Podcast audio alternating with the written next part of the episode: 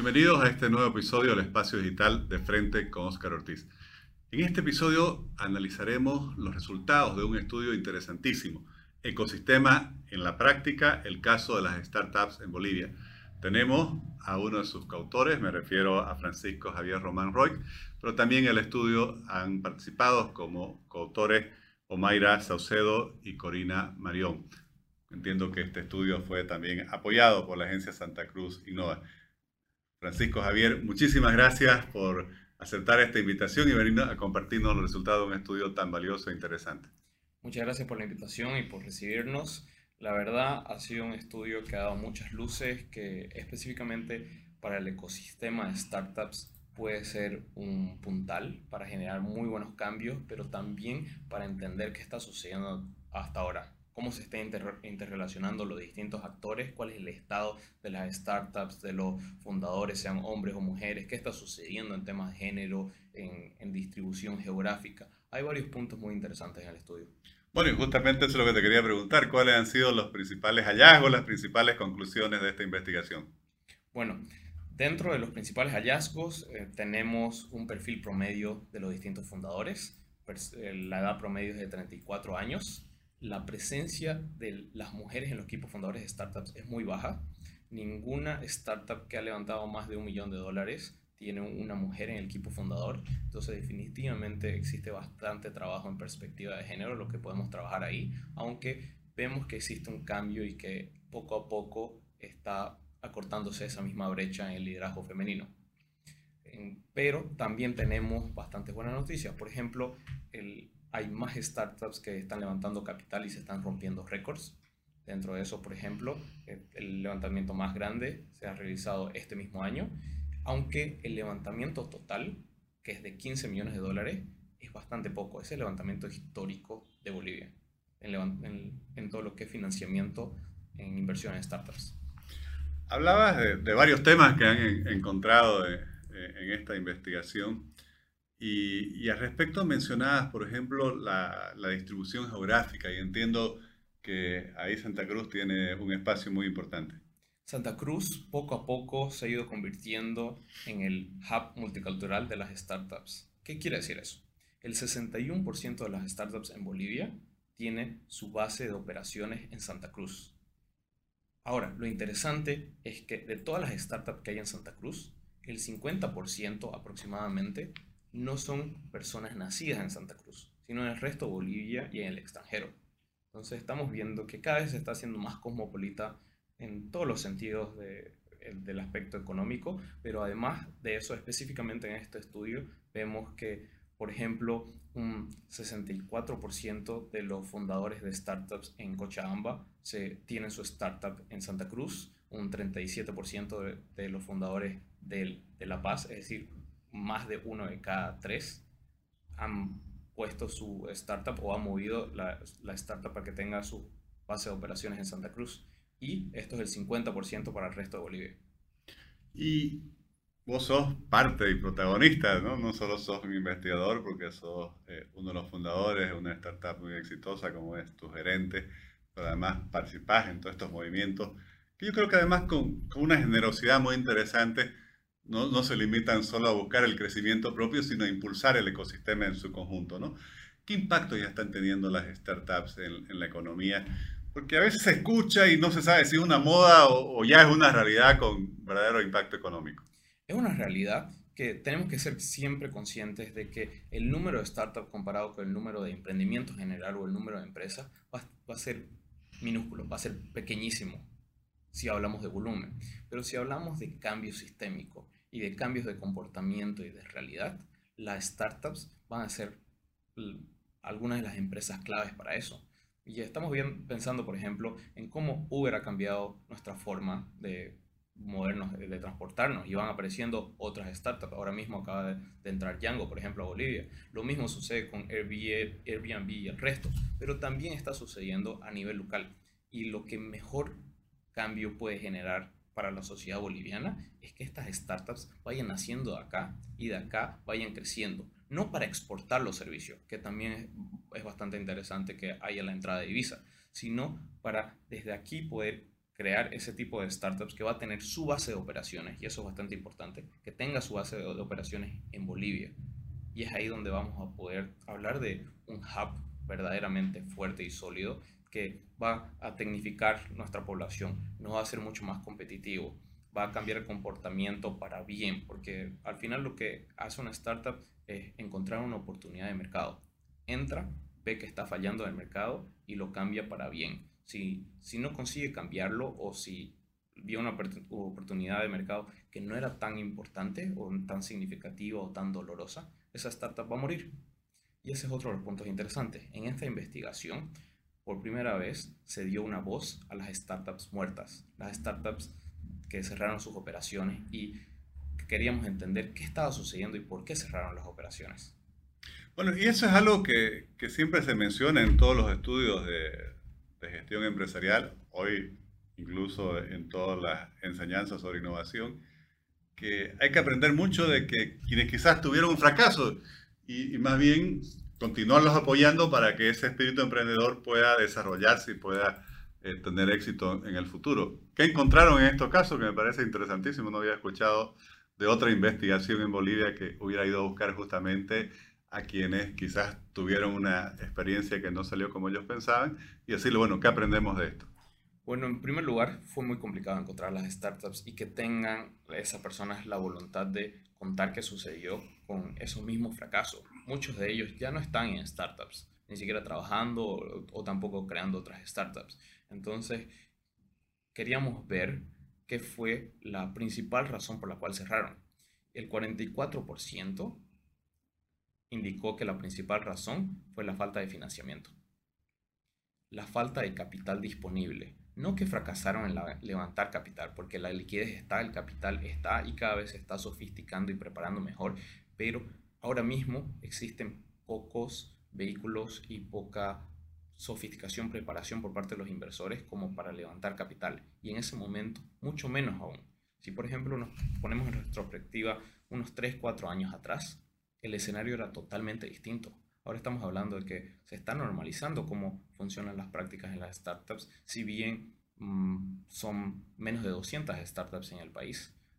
El objetivo no es hacer que tengamos 2.000, startups o 4.000 startups o 20.000 startups. El objetivo es que de estas 200 aparezcan unas 30 que sean enormes y sean muy fuertes y que de verdad cambien ese comportamiento. Entonces entendimos ese lado y por el otro lado también hicimos dos casos de estudio. Estudiamos a dos startups para que estos casos de estudio, acompañados de sus notas de enseñanza, sus teaching notes, sean incorporados en la misma academia y sean utilizados por las universidades.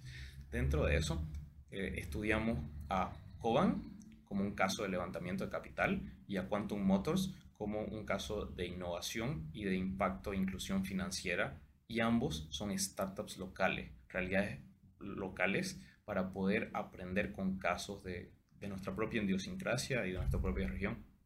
Francisco Javier, eh, a ver, mencionabas hace unos minutos que ya hay varias startups que han levantado más de un millón de dólares. Y claro, eso quisiera que nos, nos expliques, porque eh, siempre hubo jóvenes talentosos, siempre hubo personas emprendedoras que se quedaban a veces truncadas en, sus sueños porque no conseguían el financiamiento, porque si no tenías una casa, y obviamente un joven no tiene una casa para hipotecar o un terreno grande, en fin, no accedía al financiamiento, entonces por más buenas ideas que, que tuviera, eh, no lograba traducir en realidad quizás ese, ese proyecto que tenía. ¿Qué es lo que ha cambiado con las startups para que pareciera que, seguramente no es una fórmula mágica, pero que el problema, esa gran barrera del financiamiento para convertir en realidad un proyecto, un sueño, una idea, se esté superando? Es un trabajo de especialización. Es una industria distinta y hay que considerar a las startups como una industria distinta y dentro de eso existen muchísimas subindustrias, pero dentro de eso es una forma de hacer empresa distinta. No es mejor, no es peor, es simplemente distinta. Y, esto sucede en ambos lados de la mesa, en el lado de los financiadores de las personas que invierten o los fondos de inversión que se vayan creando y vayan invirtiendo en startups, como el otro lado de los mismos fundadores. Y ambos equipos se tienen que especializar y sofisticar, prepararse específicamente en cómo es el lenguaje, cómo es las prácticas de, financiamiento, cómo funciona la entrada al mercado, la creación del producto mínimo viable, cómo cada una de estas fases va sucediendo, pero por el otro lado, la gestión básica de cómo hacer empresa, cómo dedicarse full time, cómo eh, colocar los contratos o elegir el tipo societario específico para eso. Y por el otro lado, los inversores, el saber identificar que esta es la forma más segura y estos son, estos son los red flags, por ejemplo, las distintas señales que uno tiene que evitar cuando los encuentra en los fundadores. Por ejemplo, dentro de eso, es muy importante que cada vez haya más fundadores que estén full time, especialmente si es su primera startup. Y, si no es su primera, eh, ahí obviamente tiene el bagaje de experiencia pasada, lo cual también genera mayor confianza a los inversores. Por el otro lado, esto también ha dado mayor claridad respecto a cómo está el campo, cómo está el escenario, y esa claridad genera confianza. Esa confianza va a traducirse después en tener mayores inversiones. Y, este primer levantamiento, estos primeros levantamientos que están surgiendo, que cada vez están siendo más fuertes, van a colocar los primeros cimientos para que tengamos lo que es la clave, lo que ha sido uno de los principales hallazgos, que tengamos una industria de capital de riesgo enfocada en startups que sea sólida. ¿Y cómo están logrando interesar, motivar, convencer a esos inversionistas que tienen capital que quizás en vez de enviar su, dinero, no sé, a una cuenta del exterior o, ampliar una capacidad productiva ya, ya instalada en nuestro medio, busquen quizás una diversificación invirtiendo en una startup. Es una combinación de muchos factores. Pero si escogemos los principales, es que las startups están creciendo. Las startups que estamos construyendo, los distintos fundadores, las distintas fundadoras, están generando resultados y muchas veces los mismos inversores están utilizando servicios que no se, dan, no se daban cuenta de que eran servicios proporcionados por las mismas startups. Y si no, la presencia está siendo mucho más sólida. No es una cuestión de volumen, sino que sean más grandes, sean más fuertes estas mismas startups. Y con estos casos de éxito que mm, lamentablemente varios de ellos están levantando muchísimo capital afuera porque les cuesta levantar mucho capital en Bolivia, cuando ese debería ser el primer fase en, un crecimiento sano para poder escalar y tener startups que su principal incentivo sea tenga, tenemos todas las condiciones en Bolivia para crear startups de alto nivel. Y, y, después, al final del día, es una cuestión de confianza. Ese crecimiento, esa sofisticación se traduce en que hay, haya oportunidades de negocio. Porque esto no es beneficencia, no es caridad, es hacer negocios, es invertir en negocios que van a conseguir retorno. Y mencionabas que uno de los objetivos justamente que ustedes buscan es que hayan startups que tengan su base de operaciones en Bolivia. Eso significa obviamente la deducción es que tengan un ámbito de acción que vaya más allá de Bolivia. ¿Se está avanzando? ¿Se está pudiendo lograr la internacionalización? ¿Ya hay casos de algunas startups bolivianas que han llegado a mercados internacionales? Tenemos varios casos de startups que se han expandido a Paraguay, a Perú, a México, como algunos de los principales mercados, eh, especialmente con los que han armado sus propias conexiones. Esta misma startup no es porque tengamos unos convenios nacionales de, de libre comercio con estos distintos países o distintas otras oportunidades, lo cual facilitaría que crezca mucho más esta misma internacionalización. Pero el principal empuje para internacionalizar es contar con el capital para ir a otro país. Y una vez está en otro país, se levanta el capital local de ese país que muy probablemente tenga una industria VC o una industria capital de riesgo de inversión en startup más consolidada que en Bolivia. Entonces es paso a paso. Pero lo interesante y parte de lo que nosotros movemos muchísimo es demostrar que existen condiciones para crear startups mundiales con una base de operaciones en Bolivia. Existe el talento y que también Bolivia puede convertirse en un lugar atractivo para que vengan startups de otros países o para que vengan personas interesadas en trabajar o que trabajan de forma remota para startup boliviana. Y hablabas de talento eh, y decías, claro, una startup, hay un emprendedor, como en otros rubros, pero bueno, aquí más en el rubro tecnológico, que detecta una necesidad y tiene una fórmula, por así decir, una idea innovadora de cómo atender y llenar ese espacio. Pero eh, además del emprendedor, digamos, que puede ser tener profesión, no tener profesión, o puede ser de distintos rubros, ya en el desarrollo de las startups, normalmente para los jóvenes que nos ven y que están comenzando quizás sus carreras o quieren especializarse, ¿qué tipo de talento necesitan ustedes para las startups? Supongo que mucho eh, ligado a la tecnología informática. No necesariamente. Se necesitan personas en el lado tecnológico, sí, pero principalmente es una cuestión de mentalidad, una cuestión de tener la apertura para poder trabajar en un ambiente distinto y el no dejarse influenciar por lo que la sociedad diga para poder trabajar en una startup y, estar totalmente comprometido con la visión de lo que se busca conseguir. Cuando hablamos de una startup, una startup está compuesta principalmente por tres tipos de perfiles de personas. Por los inversores, por los fundadores y por las personas que son trabajadores o colaboradores de las startups. Y los tres grupos son igual de importantes para el desarrollo de una startup.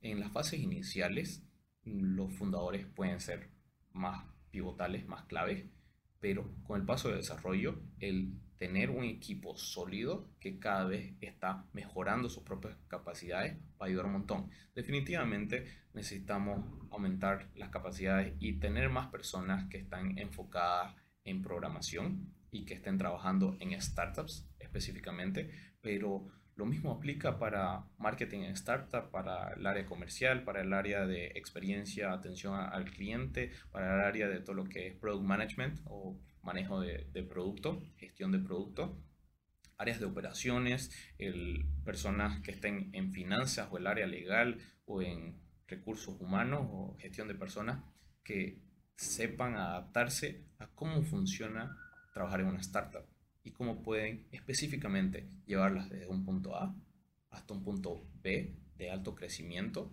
y, y siendo conscientes que entre medio va a ser un caos específicamente al comienzo y que uno tiene que salir de su zona de confort, ir adaptándose y, ir pudiendo realizarse con ese mismo trabajo, que es lo que yo vivo día a día. Bueno, interesantísimo. Si alguien quiere tener acceso al estudio, ¿está disponible? ¿Está, no sé, en alguna plataforma? ¿Dónde podría accederse al mismo?